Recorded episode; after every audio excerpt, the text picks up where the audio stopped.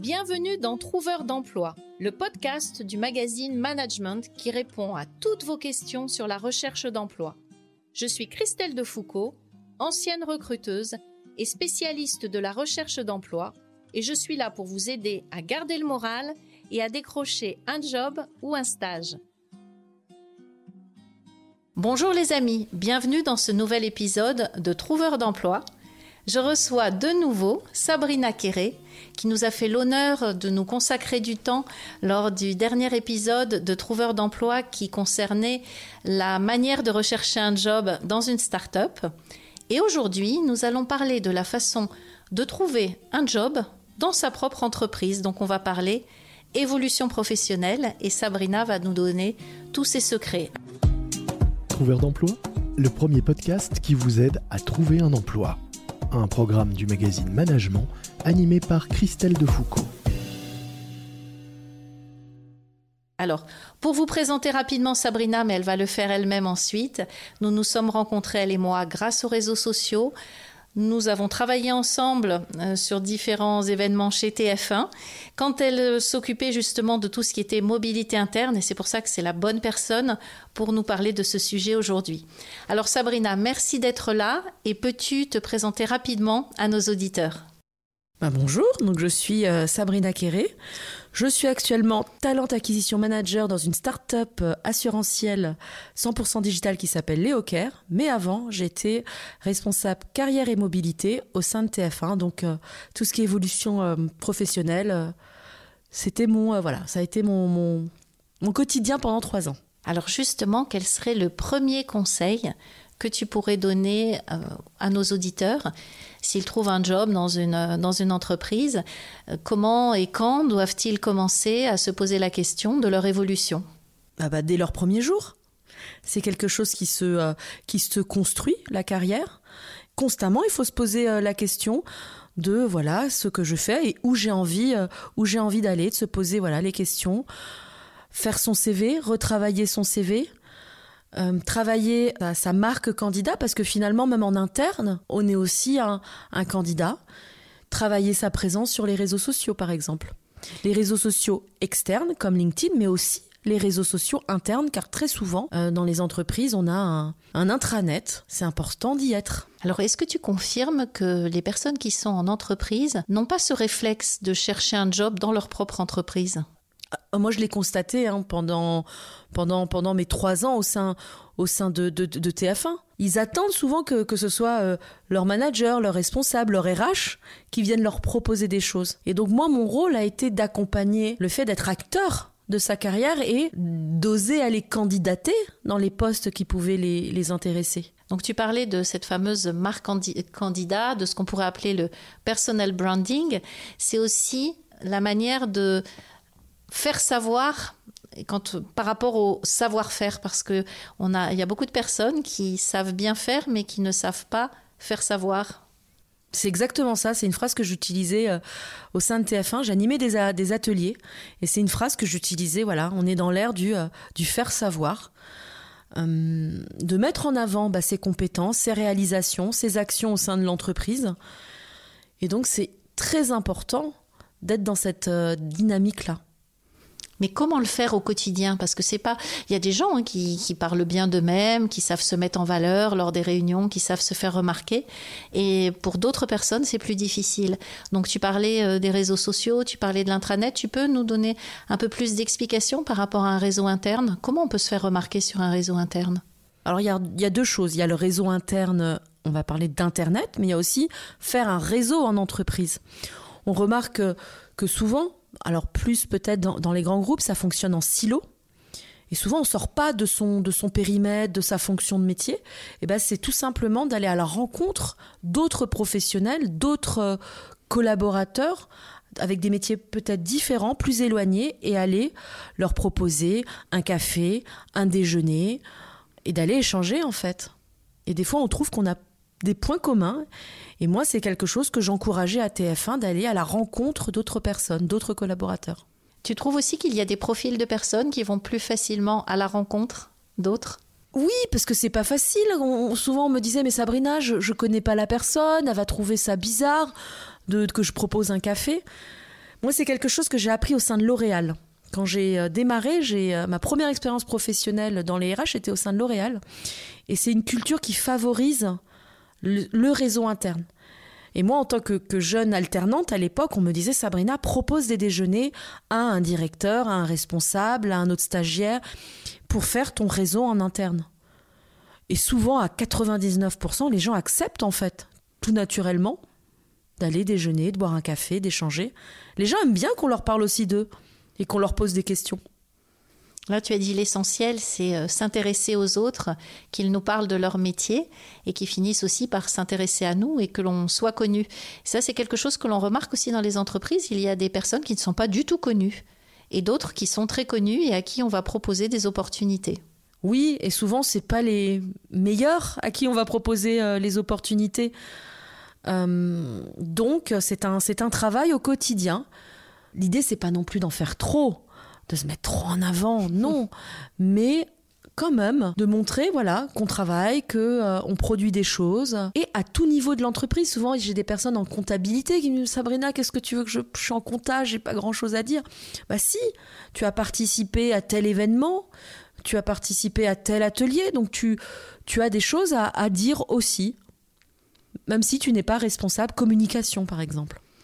Et que ferais-tu de la carte de visite? Parce que quand on est en recherche d'emploi, moi je conseille vraiment d'avoir une carte de visite. On en a souvent quand on est en entreprise, mais pas à tous les postes. Est-ce que tu ne penses pas que c'est un bon moyen aussi de, se faire connaître et de laisser désemer des petites graines que de donner sa carte de visite, soit une que l'on a par son entreprise, soit une que l'on a réussi à se faire faire? Je dois t'avouer que moi je suis plutôt zéro papier. Donc euh, pour le coup la carte de visite, je crois que c'est il y, a deux choses toi et moi où on est assez où on, a voilà, c'est je crois la carte de visite où on n'est pas forcément d'accord et le CV en une ou deux pages. Je sais que toi c'est le en une page et moi c'est en deux pages. ou possiblement on peut le faire en deux pages si voilà, si c'est intéressant. Voilà, on a nos deux différences. Alors c'est bien justement que nous ayons nos différences pour les auditeurs parce que c'est ce qu'on répète à chaque fois, il n'y a pas une vérité dans, dans, le domaine RH, mais plusieurs, mais plusieurs vérités, des vérités concernant le CV une page, le CV deux pages.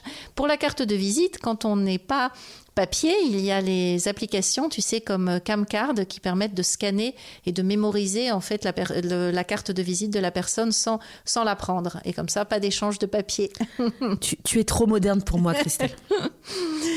Alors, tu, on va à ce moment-là embrayer sur un autre outil, enfin sur deux autres outils. Tu parlais du réseau humain et puis du réseau aussi matériel, physique, euh, euh, de type Internet ou intranet. Comment est-ce qu'on peut se faire remarquer sur un réseau interne intranet, par exemple?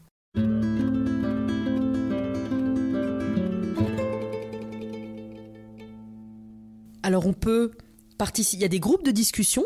Moi, j'avais euh, un groupe de discussion euh, au sein de TF1 qui s'appelait Oser la mobilité, parce que je considère qu'on était tous en mobilité. Et donc, euh, euh, c'était participer au sein de, ce groupe, lancer euh, une discussion, lancer voilà un, débat. Il y a cette partie-là. Ça peut être aussi à la personne de constituer son propre groupe. Elle peut adhérer, mais elle peut aussi créer autour d'une thématique qui l'intéresse. Donc ça, c'est pour moi les deux, deux, bons moyens. En tout cas, déjà suivre et s'intéresser, mais voilà. Possibilité soit d'adhérer, soit de créer son propre groupe. Et euh, par rapport à un réseau externe comme LinkedIn, comment travailler sur sa mobilité interne? Tu parlais de, euh, des ambassadeurs, du côté ambassadeur. Est-ce que c'est un moyen aussi de, de se faire repérer et connaître par d'autres personnes qui travaillent dans l'entreprise? Ah mais moi et ça c'est des expériences de, de, de, collaborateurs. Il y a des collabor moi il y a plein de gens qui m'écrivaient de TF1 directement sur mon LinkedIn en fait. Donc c'était aussi en fait euh, finalement une messagerie euh, interne et pour être euh, de toute façon pour être ambassadeur, mettre son entreprise en avant. C'est un cercle vertueux LinkedIn. Enfin, on, se met en avant, on met son entreprise aussi en avant et, surtout, et, aussi, si par exemple on est dans, une, dans un groupe avec une dimension internationale, TF1 faisait partie du groupe Bouygues, et moi ça m'a permis, LinkedIn, de faire des rencontres avec des personnes de chez Bouygues Construction, Bouygues Télécom, Colas, pouvoir après faire des choses et travailler après avec eux. Alors justement, par rapport à un réseau comme LinkedIn, on pourrait envisager qu'une personne qui souhaite évoluer dans un autre département ou auprès d'un autre manager l'identifient sur le réseau LinkedIn, euh, aillent voir ses publications, interviennent aussi sur ses publications ou interviennent sur un sujet de prédilection qui est le sien pour pouvoir se faire repérer comme ça par les différents collaborateurs de, l'entreprise. C'est vrai, moi par exemple, je, comme, comme je, je, stimulais, enfin je, j'encourageais les gens à aller à la rencontre des personnes euh, au sein de l'entreprise, je leur disais aussi renseigne-toi sur ce que fait la personne en fait. Si elle a mis, elle a publié sur son, sur son service ou le produit qu'elle a sorti, euh, son actualité. Comme ça, ça va nourrir aussi votre échange et ça va montrer que vous êtes euh, curieux et intéressé par la personne. Et Sabrina, quel serait pour toi le, le plus gros frein à une mobilité en entreprise? Bah, j'ai une personne en tête quand tu, quand tu me dis ça qui, qui vraiment pensait que on viendrait la chercher en fait. Donc qui a refusé de, refaire son CV, refusé de se mettre en avant. Euh, voilà, qui disait mais j'ai mon expérience en fait qui parle d'elle-même, j'ai pas besoin de, ça. Bah, finalement, euh, elle est restée à sa, elle est restée à son, à, son poste. Donc c'est aussi euh, accepter voilà de sortir un peu de sa zone de confort. Oui, d'aller faire un CV, on est un candidat en interne. C'est toute une démarche. Il faut voilà, faut l'accepter euh, si, on, si on souhaite décrocher euh, une mobilité en entreprise. Et je te rejoins sur ce sujet à deux points. Moi, je rencontre beaucoup de personnes qui me disent Oh, mais de toute façon, mon manager, il est au-dessous de tout, ou je suis pas bien dans cette boîte, ça fait trois ans que j'y suis, on ne m'a rien proposé alors que j'ai envie de leur dire, mais c'est aussi à vous de montrer que vous avez, si vous ne parlez pas, les autres ne vont pas vous entendre. Ça, c'est la première chose. Et puis, j'ai aussi le cas de personnes qui ne considèrent pas l'évolution en interne comme si c'était une recherche d'emploi et qui en effet ne vont pas travailler sur leurs outils, ne vont pas travailler sur leur posture, se disent que c'est inutile d'aller sur euh, les réseaux sociaux comme LinkedIn puisqu'ils sont déjà en poste et que finalement tout se, sait, alors que la recherche d'emploi en interne, c'est un peu comme une recherche d'emploi en externe, dans les codes. Pour moi, c'est exactement, euh, exactement pareil. Sauf que là, on a euh, bah, les, c'est, enfin, on, va dire, on a, on a la possibilité d'entrer en contact plus facilement. Voilà, on a, on a les personnes sur place, mais pour moi, c'est des, des codes très, très, très similaires. Et alors dans le côté un petit peu négatif, ne crois-tu pas que c'est peut-être moins évident que dans une recherche d'emploi en externe parce que on est aussi poursuivi par son passé dans l'entreprise? Totalement. Si on a des casseroles, elles sont, elles sont, elles sont présentes et souvent l'entreprise a une excellente mémoire. Des casseroles. Voilà. Euh, c'est vrai quand on est un, candidat sur un poste externe, on ne sait pas finalement, on est une terra incognita. Que quand on est un candidat en interne, un collaborateur, bah on a tout le dossier qui, suit. Donc ça, ça peut être plus compliqué. Par contre, ce qui peut être, qui peut être aussi euh, plus simple, on va dire entre guillemets, c'est euh, si on n'a pas fait exactement le métier, souvent les recruteurs, on aime bien les gens qui ont fait exactement le même métier. Voilà, on est sur ce qu'on a, a fait que sur le potentiel. Eh bien, souvent, on prend plus de risques sur des candidats en mobilité interne. Des gens qui n'ont pas forcément fait, mais on sait que ce sont des, des, des, des bons collaborateurs, que la culture d'entreprise est déjà, est déjà intégrée. Donc ça aussi, c'est la, pour moi, c'est la force de la mobilité interne, c'est d'aller sur des, des gens qui sont en capacité d'apprendre. On est dans le potentiel. Alors je voudrais profiter de ça pour envoyer un message justement aux personnes qui nous écoutent, qui ne sont pas toujours bien dans leur poste et qui envisagent de chercher ailleurs. Euh, qu'elles n'hésitent pas à chercher d'abord aussi dans leur entreprise, de mener leurs deux recherches en parallèle parce que euh, prend, euh, c'est vrai qu'on a plus de liberté quand on va ailleurs et en même temps quand on réussit à trouver un poste dans sa propre entreprise, on, fait ce qu'on appelle une mobilité interne et qui a de la valeur sur un CV. Et ça, est-ce que tu confirmes avec les yeux de recruteur que quand on voit une personne qui a qui est arrivée dans une boîte à un poste et puis qui a changé de poste et puis qui a évolué, etc., ça a aussi beaucoup de valeur dans un parcours par rapport à quelqu'un qui change en permanence d'entreprise, qui t'a resté au même métier? Tout à fait on voit que c'est une personne qui a su s'adapter, mais qui a aussi su se, transformer dans, l'entreprise. Le conseil que, que, je donnerais, moi, aux, personnes en, en, mobilité, c'est d'être force de proposition, d'aller proposer, entre guillemets, ses services, ses compétences à d'autres services. Voilà, moi euh, j'ai j'ai en tête une personne qui était graphiste et, qui a proposé bah, des, ses réalisations à un autre service de communication interne. Et, et donc ça, à un moment, bah, ça peut euh, taper dans l'œil finalement de la personne qui, quand elle a un poste ouvert, pensera à elle possiblement pour être, pour être recrutée. Est-ce qu'il faut nécessairement en parler à son manager? C'est-à-dire que si on est intéressé par un autre poste, dans un autre service, on a repéré quelqu'un, on a été repéré par quelqu'un. Est-ce que tu conseilles d'en parler à, sa hiérarchie directe de tout de suite, d'en parler au service RH, ou alors de mener sa petite barque tranquille et de venir au dernier moment? Quel est ton conseil? Parce qu'on marche un peu sur des œufs aussi. On marche sur des œufs, c'est sûr. Parce que si c'est un bon collaborateur, soit le manager, il n'a pas forcément envie de le laisser, le laisser partir. Je trouve personnellement que le monde de l'emploi, c'est souvent comme une relation amoureuse. Il y a toutes ces, toutes ces tensions qui, qui, se, qui, peuvent se créer. Moi, je conseille dans un premier temps, comme tu dis, de faire son petit bonhomme de chemin. Euh, voilà, faire son enquête, aller à la rencontre des personnes, faire son réseau. Par contre, quand il y a une candidature officielle, c'est-à-dire quand vraiment on fait acte de candidature soit s'il y a un site interne ou auprès de la DRH ou, auprès d'un autre, euh, d'un autre manager pour un poste qui est ouvert, là, informer bien évidemment sa hiérarchie. Parce que ça, ça pourrait être très mal pris d'apprendre dans le couloir que la personne a candidaté, elle souhaite partir. Donc là, oui, pour moi, là, il faut en informer sa, son manager. Mais très bien. Est-ce que tu aurais un, un petit conseil pour la fin et une mini anecdote pour la fin? Pour moi, on est tous en mobilité, donc déjà, euh, on a tous euh, bah, des envies euh, d'évoluer finalement dans, l'entreprise, d'apprendre de nouvelles choses, d'acquérir de nouvelles compétences. C'est ça en fait, hein, la mobilité. Ça va aussi dans le sens de l'histoire, du monde du travail, et donc, et donc vive la mobilité.